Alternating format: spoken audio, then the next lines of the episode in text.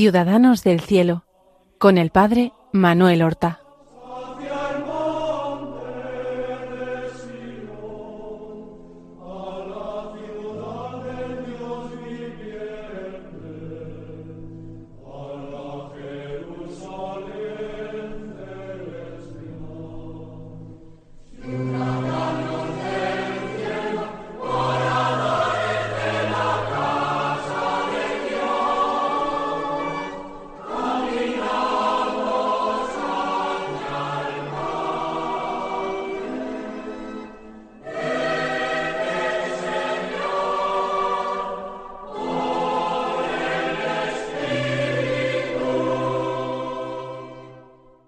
Muy buenos días, queridos amigos y oyentes de Radio María, que damos comienzo en estos momentos a una nueva emisión del programa Ciudadanos del Cielo, un programa con el cual nosotros queremos compartir con todos los oyentes nuestra profunda admiración y gratitud por la vida y por las virtudes que practicaron nuestros hermanos los santos.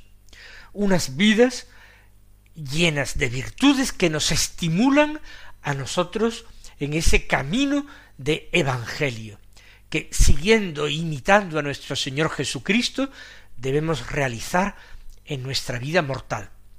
Debemos seguir a Cristo, debemos imitar a Cristo. Pero nuestros hermanos los santos han sido modelos de evangelio encarnado, de imitación de Jesucristo.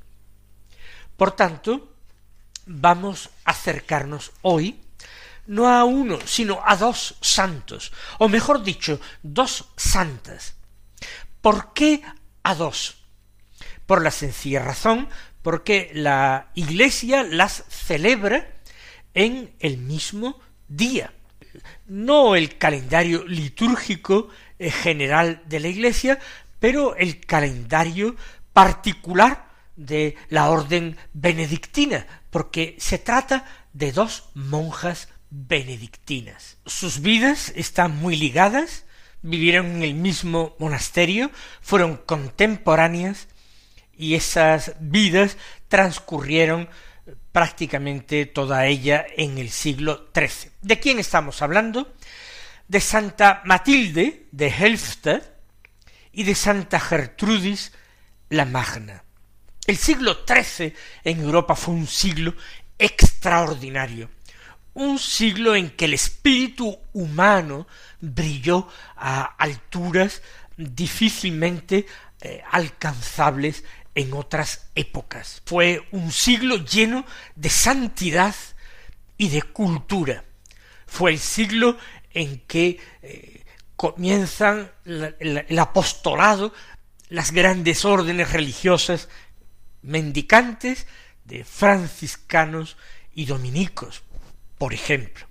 Pero nuestras dos monjas, Matilde y Gertrudis, fueron benedictinas de la venerable y multisecular orden de San Benito y ambas entraron siendo niñas en el convento. Eso sí, Matilde de Helfta, Helfta es el nombre del monasterio en que fueron monjas. Matilde era de una familia noble, mientras que Gertrudis parece ser que era de una familia de villanos, de una familia humilde y sencilla. Y digo parece porque no se saben demasiados detalles biográficos de ninguna de las dos. Matilde nació con toda probabilidad en el año 1241 y como acabo de decir en una familia de la nobleza de Turingia en Alemania, la familia de los Hackeborn, una familia emparentada ni más ni menos que con el emperador Federico II, y fue llevada por sus padres al monasterio de Helfta cuando tenía siete años de edad, por tanto, en 1248. ¿Por qué allí? Porque allí su propia hermana Gertrudis de Akeborn, no confundir con Gertrudis la Magna, que es de la que vamos a hablar hoy, no. Gertrudis, con el mismo nombre de Akeborn, era su hermana mayor y era la abadesa del monasterio. Y se llevó allí para ser educada como tantas otras. Lo que ocurre es que buscando cultura, educación, refinamiento, algo que era valorado en la Edad Media incluso para las mujeres, lo cual no quería decir que tuviera vocación religiosa o no. De hecho, muchas niñas que eran llevadas así, ya luego de jovencitas, salían del monasterio para contraer matrimonio. Pero no fue el caso de Matilde, que allí sintió cómo nacía su vocación y cómo fue luego, al llegar la edad eh, canónica, aceptada como monja. El monasterio, como hemos visto, fue elegido por los padres de Matilde por una serie de consideraciones que no tenían nada que ver con la piedad o la observancia del monasterio. De hecho, se había llegado eh, a una situación de decadencia en la práctica de las virtudes monásticas muy grande, motivada por eso de que muchas mujeres llegaban al claustro sin verdadera vocación y entonces inevitablemente venía la relajación de las costumbres, costumbres muy mundanas. Sin embargo, a pesar de que el monacato atravesaba esa gran crisis de observancia que se eh, conocía fuera de los muros del monasterio, el pueblo se escandalizaba con los malos ejemplos de los monasterios, tanto femeninos como masculinos. Pero precisamente a principios de aquel siglo XIII, tanto Santo Domingo como San Francisco habían comenzado a predicar una renovación de la Iglesia, una vuelta a la pobreza, a la humildad, al amor a Jesucristo, a la vida sencilla pero coherente con el Evangelio.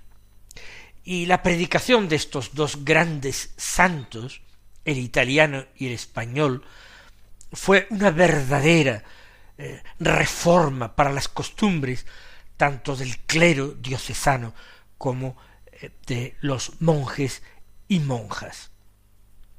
De hecho, los dominicos llegaron a Elfta y fueron los que dieron un impulso espiritual grande a la vida de aquel monasterio.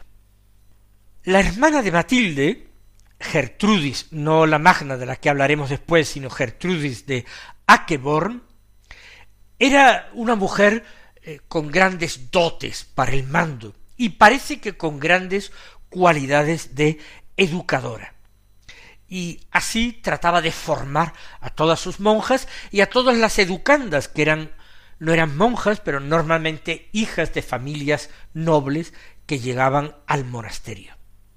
Y de este magisterio eh, espiritual y humano se aprovechó su hermana Matilde y otra tocaya suya, Gertrudis, de una familia desconocida, pero precisamente por el hecho de ser desconocida y no conservarse su apellido, se piensa que era una familia humilde. Pero estas dos fueron, además de amigas, dos almas privilegiadas, que se entregaron realmente al Señor con toda sinceridad y que fueron regaladas por el Señor con altos dones místicos. Matilde fue eh, una gran monja que ostentó muchos cargos a lo largo de su vida religiosa. Ella sucedería a su hermana y maestra, Gertrudis de Akebor, como eh, maestra de la escuela monacal. Y luego, pues, ostentó distintos otros cargos, incluida eh, el llegar a ser ella misma eh, su, la abadesa del monasterio, sucediendo a su hermana. Mientras que Gertrudis la Magna, no su hermana de sangre, sino fue una sencilla monja, una santa monja, y quizás si no ostentó y desempeñó cargos de responsabilidad, quizás es también porque proviniera de una familia humilde y los cargos importantes de cierto eh, relumbre eran dados a las hijas de familias nobles. Los detalles de la vida no los conocemos mucho. La observancia de la vida monástica, la regla de San Benito que sabe conjugar el hora et labora, y que en aquel monasterio de Elfta estaba muy volcado a una vida intelectual. Nuestra Santa Matilde murió en 1298, antes de terminar ese siglo XIII. Eh, y tenía, por tanto, cuando murió, solamente cincuenta y seis años o cincuenta y cinco años. Dirán ustedes, muy joven. En aquella época, en aquella edad media, tampoco la gente tenía una esperanza de vida mucho mayor. Matilde fue directora, maestra de estudios, primero ayudando a su hermana, eh, Gertrudis de Akeborg, y luego pues dirigiendo ella directamente todos los estudios del monasterio. Y tenía ya veinte años cuando la niña eh, Gertrudis, que llama, se llamará más tarde Gertrudis la Grande, Gertrudis la Magna, entró. De tal manera que llegó a ser su maestra. No sabemos exactamente cuántos años la llevaba, pero era Gertrudis niña cuando, cuando entró en el monasterio y Matilde tenía veinte años. Es decir, Gertrudis entró seguramente en 1261 a 1262. Terminaría convirtiéndose con el tiempo en secretaria de su abadesa, maestra y amiga, eh, Matilde. Y de hecho, estuvo casi ocho años enferma antes de morir Matilde, y en esos años de una larga enfermedad, Gertrudis fue eh, la amanuense la que fue poniendo por escrito las confidencias que le hacía, como digo, su abadesa, maestra y amiga. Gracias a eso se ha conservado el tesoro de gracias extraordinarias de que disfrutó Santa Matilde y que si no seguramente hubieran sido desconocidas para nosotros hoy. Matilde ya hemos dicho que eh, nació más tarde, que tenía veinte años, eh, Matilde cuando entró Gertrudis en el monasterio. Llama la atención que si era de una familia mucho más humilde, sus padres hubieran llevado a la niña al monasterio. Tal vez la entregaron para no para monja de coro, sino para para para lega o quizás para donada, pero buscando de alguna manera el acomodo y una vida mejor para su hija en este ambiente de piedad y de cultura de una abadía. Lo cierto es sus cualidades fueron llevándola adelante a que realizara también estudios, a que gozara de la amistad primero de su abadesa y tocaya Gertrudis de Akeborg y después también de su hermana y casi contemporánea Matilde. Ella también fue una gran mística y ambas, Gertrudis y Matilde, Gertrudis la Magna, nada, más ni nada menos ha pasado a la historia de la orden benedictina con ese calificativo, son místicas que tienen en común una devoción extraordinaria a la humanidad de nuestro Señor Jesucristo, a la consideración de Jesús como hombre verdadero, hombre y Dios verdadero, pero un Dios que se ha encarnado realmente. Y eso las llevó, guiadas por el Espíritu, guiadas por su amor a Jesucristo, al descubrimiento del amor de Jesucristo representado, encarnado en su corazón. Fueron grandísimas devotas y eh, realmente avanzadas, pioneras en la devoción al corazón de Jesús. De hecho, Santa Margarita María de Aracoque será una continuadora a siglos de distancia de esta espiritualidad de amor y de confianza, de devoción al corazón de Jesús. Gertrudis escribió un libro llamado el libro de la gracia especial. En este libro de la gracia especial ella recoge precisamente esas confidencias que su abadesa ya enferma, Santa Matilde, le hizo. Y en este libro de la gracia especial leemos, por ejemplo, un día, mientras se cantaba, eh, damos por supuesto que era el oficio divino que estaban cantando las monjas en el coro, el divino corazón se abrió. El Señor llamó a Matilde y rápidamente la raptó hacia sí, diciendo En la parte alta encontrarás la suavidad del Espíritu Santo, que siempre hará brillar en el alma una riada. En la parte inferior el tesoro de todos los bienes, cuantos quieras desear. En la parte oriental la luz de la verdadera ciencia, para conocer toda mi voluntad y cumplirla perfectamente. En la parte occidental el paraíso de mis delicias. Una verdadera geografía espiritual del corazón de Jesús.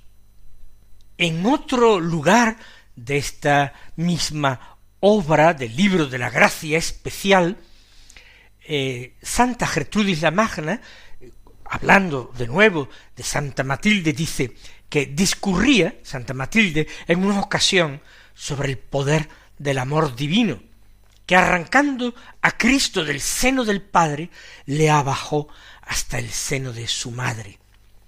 Y el Señor le dijo, heme aquí a discreción de tu alma, como cautivo tuyo, para que hagas de mí cuanto te plazca. Y yo, como cautivo que nada puede más que lo preceptuado por su dueño, estaré a merced de tu querer. Es bonita esa confianza con Cristo, hombre, con Cristo que se hace divino prisionero del alma por amor.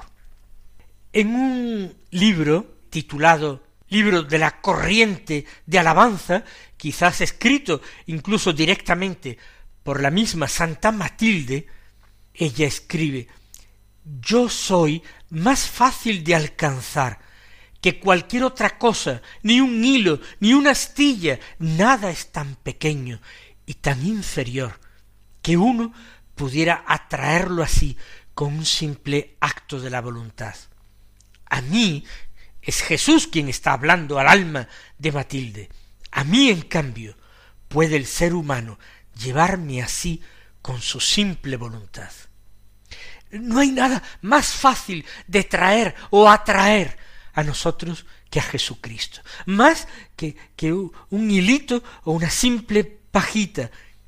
Es más fácil de alcanzar que cualquier otra cosa, porque como dice el mismo Señor a Santa Matilde, nada es tan pequeño y tan inferior como yo, como Jesús se abaja por la encarnación para hacerse cercano al alma, para hacerse accesible al alma. Es una idea bellísima y profunda que haríamos bien de meditar en nuestra propia oración, ese amor inmenso de Dios que hace a nuestro Señor Jesucristo, pequeño como nada, para que no le temamos, para que sepamos acercarnos a Él con plena confianza, para que sepamos atraerlo, llevarlo a nuestra vida, meterlo en nuestra vida. Pero Santa Gertrudis eh, la Magna también fue muy favorecida por comunicaciones espirituales y revelaciones y, palabras interiores de nuestro Señor Jesucristo. Y ella, eh, con veinticinco años, o a partir de los veinticinco años, empezó a tener eh, realmente una cascada de revelaciones. Fue un verdadero borbotón de gracias místicas que se alumbró en su vida. Y así, por deseo del mismo Jesús, escribió en otro libro titulado El embajador de la divina piedad, sus propias experiencias místicas. Pero, como ya he dicho antes, lo que tienen en común ambos eh, mensajes, ambas doctrinas espirituales, es el mensaje del misterio de este Dios que se abaja, que se empequeñece, la kenosis de Cristo, que se hace hombre por amor, pero con un amor que no es teórico, sino que es un amor real, vivo, palpitante, un Dios que nos ama con corazón, con todo su corazón, un corazón que es divino, pero un corazón que es también un corazón humano.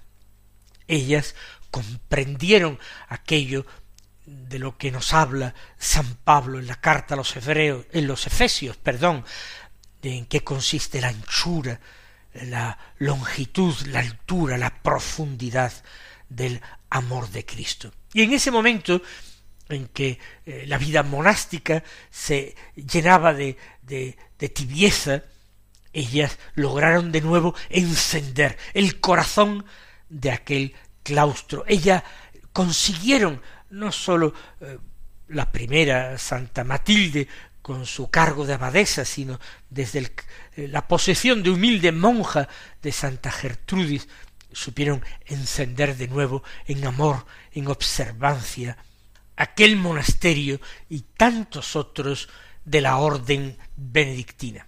No conocemos eh, muchos detalles de la muerte de Gertrudis. Matilde murió con solamente cincuenta y seis años o cincuenta y cinco en mil doscientos noventa y ocho. Gertrudis llegó a conocer el alba del siglo XIV porque murió en mil trescientos dos. Sobrevivió a Santa Matilde cuatro años. Pero recuerden que Matilde tenía veinte años cuando ella entró de niña en el monasterio, de modo que es probable que tal vez ni siquiera alcanzara los cincuenta años de edad. Como velas encendidas en la casa de Dios se consumieron en ese fuego de amor en poco tiempo, pero dejando a nosotros una doctrina y un ejemplo imborrable. Y queridos hermanos, que el Señor derrame sobre vosotros su bendición y hasta la próxima semana.